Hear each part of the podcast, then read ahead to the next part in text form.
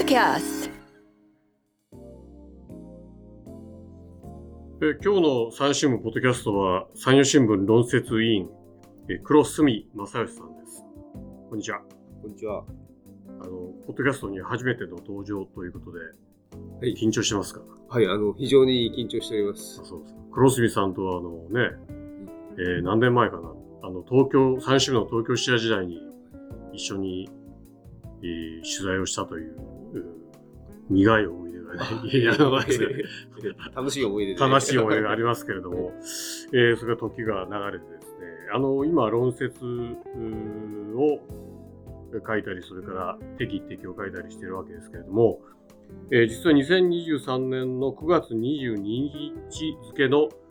えー、産新聞の社説に、えー e スポーツと高齢者、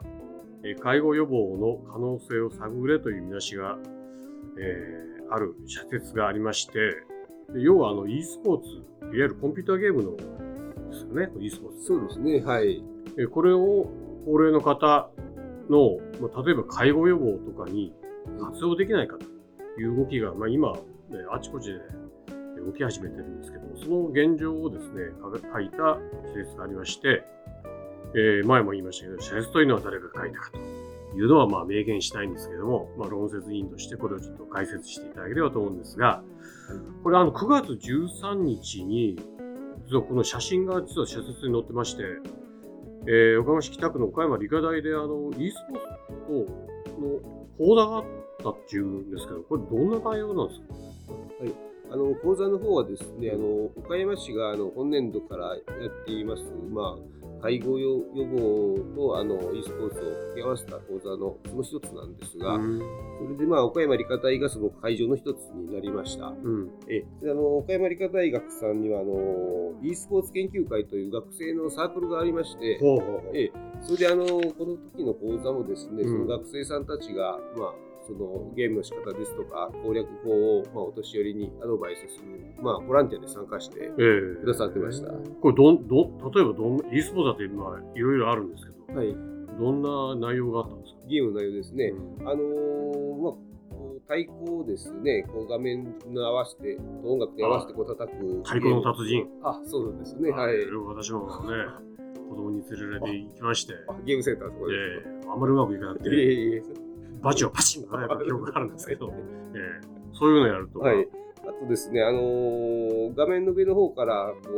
う、丸いあのキャラクターが落ちてくるんですが、うんあのキャンディーみたいな形で丸いので、青とか赤の色がついたものですね。それを、まあ、あの四角の枠の中でそ揃えてですね、そしてあの消していくゲーム、いわゆるまあパズルゲームの一種です。あれも結構ね、難しいですよね。そうですね、はい。いや、はいあって。頭頭を結構使いますよね。えー、フローザンやったことあるんですいやあの似たようなゲームはやったことあるんですけど、これはまあ画面をあの高齢者の方がやるのを見ながらですね、いやちょっとこれは意外と難しいだろうなと思いながら見てました。それで、えっと、あの実際参加してる人たちとどんな感想があったかというのは社説に書いてあるんですが、はい、どどんな感想があったんですか？そうですね、あのまずまあ皆さん笑顔でやってて、まあ、楽しそうにやってるなというのが伝わってくるのと、うん。それでやはりあの、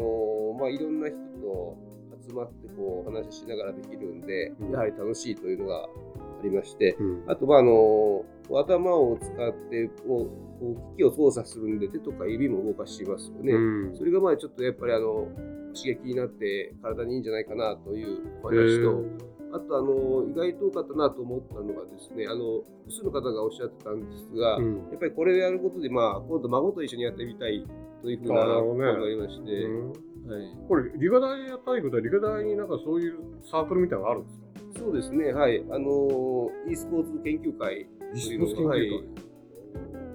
これはあの研究会というのは、えっと何、いわゆるサークルなサーんですか？クルですね、サークルでもう完全にやっぱり競技の、あのとして取り組んでる方として、うん。ええあのちょっとお年寄りの前でデモンストレーションで学生同士をやったんですけども、ほやはりあのかなり高度なテクニックといいますか、ええ。あこう太鼓の達人じゃなくて、やっぱりなんかこう、対戦したりするそうですね、あの太鼓の達人もまあ言ってみます。とは競うわけですけども、まあ、と太鼓の達人をまあデモンストレーションでやってたのはですね、ちょっと音楽のリズムを変えるとかですね。あ、もうすぐテンポが速くなる。そうです。ええタン、タン、タンじゃなくて、タンタカタカタカタンタカタやろそうですそう。です。ええええとかまああのパズルゲームのあのキャラクター丸いブロックをまあ削す削る分でも、うんやはりちょっとまあ意識的にもまとめてこう数段分ぐらいをポンポンポンとうん消していくような技を見せたいです。あの、えっと、す実はその、えっと、社説が載ったのは23年の9月22日なんですけども、はい。大体それ1ヶ月以上前の8月3日付にですね、あの、はいえっと、さっき言ったように、あの、岡山市内で3カ所で、はい。あの、えっと、e スポーツ、えーを、まあ、はいの、まあ、親しむ集いをやろうというのをやろうとしている、その中の一つが、まあ、理科大であったわけですけども、はい。8月20 8月3日付の記事はですね、これ、県スポーツ、いや、県 e スポーツ連合のメンバーと、専門学校の岡山ビジネスカレッジ、あのえ北区法官庁にございました、の学生徒さんとの、あの、の e スポーツビジネス学科、そういう学科があるんですよね。そうですね。えーの学科の生徒さんと、まあ、高齢の方が、まあ、あの体験してみたと。の指導で体験してみたと。はいいうことで、ですけれども、あのここでも今、ね、記事見るとかなりあの脳や手先の刺激になるのはもちろん、他の人との交流が健康に暮らす上でのいい効果をもたらすはずというようなコメントもあるんですけど、これあの、ちょっとまた社説に戻るんですけども、はい。その効果云々というところは、はい。どどうなんね。あの効果についてですね、やはりあの明確にあのこれがまあ認知症予防に効くとかですね、うんそういうのがまあ統一した形であの出た効果っていうのが、まだちょっと不十分な部分はあるかと思うんです。うん。あのそれ e スポーツでいうとあの熊本県の美里町というところが、は結構あの町を挙げて2020年ぐらいですかね、うんから取り組んでるんですけど、うんらにまあちょっと電話取材をした時も、うんあのやはりまあそこら辺のエビデンスですね、科学的根拠がちょっとないんで、そこが欲しいですねいう話はしてました。でこれ社説では、はい。仙仙台市がね、はい。えがどどういう取り組みがあってるんですか、えで仙台市はですね、あのまあ、今年度からあの市内の老人福祉センター2カ所に、まあ、e スポーツ教室っていうのを設けて、お年寄りができるようにしたんですけども、うん。まあ、それに先立ちまして、まあ、昨年度、まあ、NTT 東日本さんとか、うん。あと、まあ、東北福祉大学などと共同でですね、えー高齢者のあのフレイル、あの加齢にとも年を取るに伴ってうん。心身機能が弱ることですね、それの予防ですとか、あと認知症予防の実証実験をしました。えーそれで、あのーまあ、これ4月から、えー、と12月までの半年間、あのーししてもらってですね、うん。その中で、あのえー、とデータを習得できたあの17人の方についてですね、その e スポーツを始める前と後であの比較する調査をうん。あの東北福祉大学の方でしました。うん。えそれでその結果ですね、まああのまあ、認知機能の一つなんですが、まあ、複数複数の物事をこう注意しながら、えー同時に行う機能ですね、うん。それがあの向上するというふうな結果が得られたということで、まあ、そういう結果も得られたので、仙台市は今年度、あの教室開設にそうですか。踏み切ることにしました。えー、黒住さん、これ、あの、はい。実は仙台もそうなんですけど、はい。岡山県内でも、えーっと、に今年のあ2023年9月18日付の紙面で、ええ、ねはい。倉敷芸術科学大学の准教授が、ええ。大江先生ですね。えーはい。があの倉敷市内の80代の要支援者4人のデータを、えー集めたと。いわゆる e スポーツを体験したはい。4人で週2回画面の中の人の動きに合わせて体を動かすゲームを2ヶ月続けてもらった結果、はいえー体や認知機能の一部で改善が見られた。はいまあ、今後、さらにデータを積み上げて効果を実証していきたいという。はいだから、あの、えーまあ、e スポーツをね、えーまあ、おそらく楽しいし、はいさっきのこう、あの、えー利用された方を楽しんだ方も脳や手先のしあの刺激になるというのはまあ分かるんですが、はいそれが例えば数値化されればですね、よりこう広まりがあるのかなという。そうそうですよね。はい。あの数値がやっぱり得られればあのじゃあそういうことに基づいてやってみようという他の自治体とかも出てくるでしょうし、うんうんはい、逆に今課題のようなところも見つかってくるのかなとも思います。課題があるとしてどんなことがあるんですか？課題ですね。うんまあ、あのあと、まあ、これはまあ集まってあの一つの教室とかでやってるんで心配ないでしょうけど、まあ、よく e スポーツで言われるのはあの、まあ、ゲーム依存の問題がありますよね、うん。やりすぎとかですね。だからまあその辺のそういったまあ弊害についても、まあ、あの調べていく必要はあるのかなとは思いますし、これでもあれですよね、どっちにしても e スポーツやろうと思ったら、もちろん自宅でもできるんですけど、はい、これのなんか最大の目標は、なんか e スポーツをおみんなでやろうよと。はい、で、あの、普段家に閉じこもりがちな方がですね、例えば公民館とかに来て、みんなでワーワー言いながらやると、これがまあ一番最大の、そうですね、はい。ええ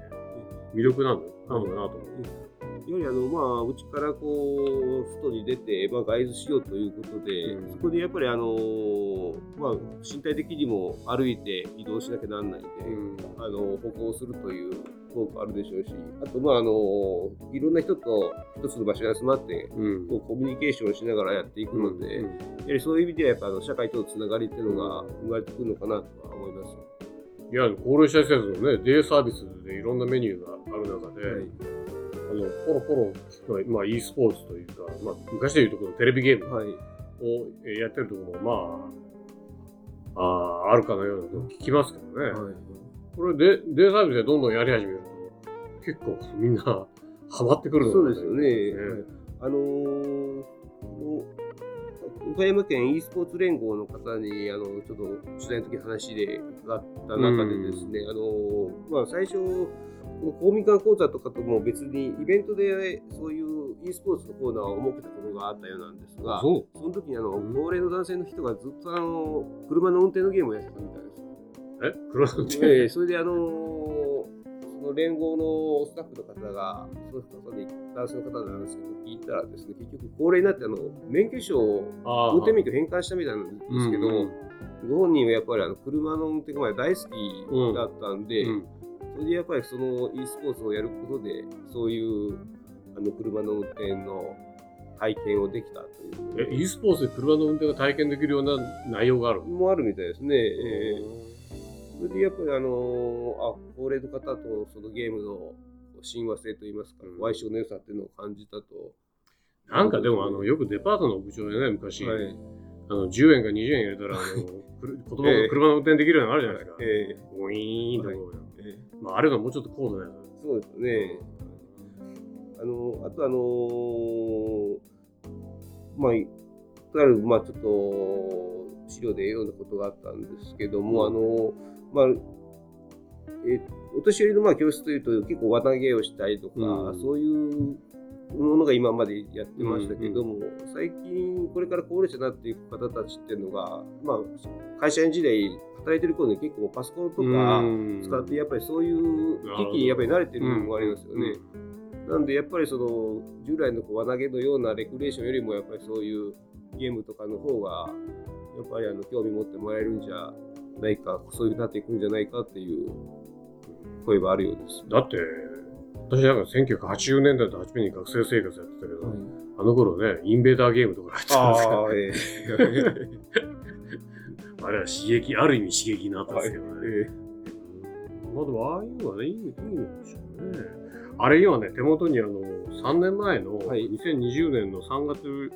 23日付のあの、三新聞の、に、あの、経済産業省が、はいえっ、と、いわゆる e スポーツの国内市場の成長支援に本格的に乗り出したと。いわ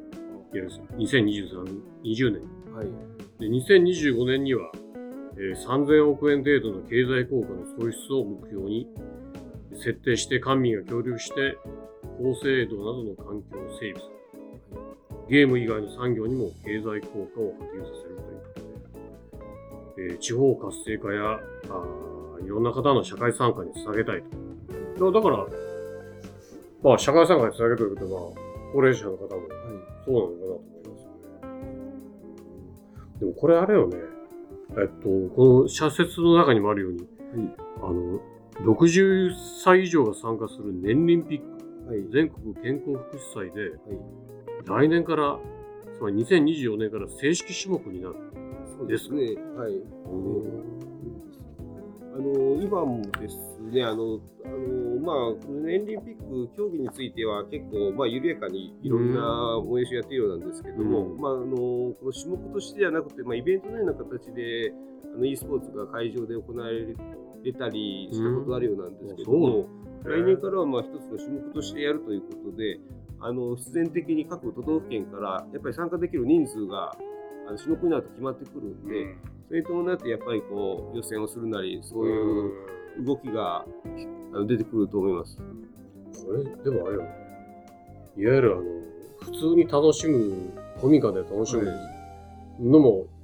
いいけど、い、わはい、ゆるこう全国大会ですとかなると、これはかなりあの、本本気になってそうですよね。はい。そうなると、まあ、そのまま広がると。そうですね。はい。それまあ楽しみも、あのあれですよね、その競技性を追求して、技を磨いていくような楽しみ方をする人も出てくるでしょうし、で、これあの、えー黒崎さんまだ若いけど、はい若いというか、まあ、お年寄りではないですけど、自分がその何年か後に、はい。何十年か後に、はい。高齢と言われる存在になって、はい。やることはねえやと。はい。じゃあちょっと e スポーツやろうかとはい。いう気になります？ああの、なりますね。あの、私、ゲームは下手なんで、あの、なかなか今までやったことなかったんですけど、みんなからまあ、年を取ったらやってみようかなと。じゃあ今からやったらいいんじゃあない？今からじゃあ練習しておきますね。ででも年輪ピックに出てあの優勝するぐらいやろうと思ったら今からやったんですよね。そうですね。そんなあんまり気に気の気が乗らないようはい。な。いえいえいえ。でこれあの県岡山県に e スポーツ連合というのがあるんですね。はい。ですね。あのー、岡山駅前商店街はいはい。の、あのー、ここに事務所を構えられてまして、うんえあの伺った話ですと、まあ、もともとあそこの商店街の活性化で、おあの何かやろうという時に、うんまあ、その e スポーツっていうものに着目されたようですね。うんこれで見るとでもあれですねそんなになんかめちゃくちゃ場所を取るわけでもないしちょっとした部屋があれば、まあ、楽しめる、そうですね。まあ、もちろん機器がねい。るではいしょう、、ええ。あと、まあ、あのー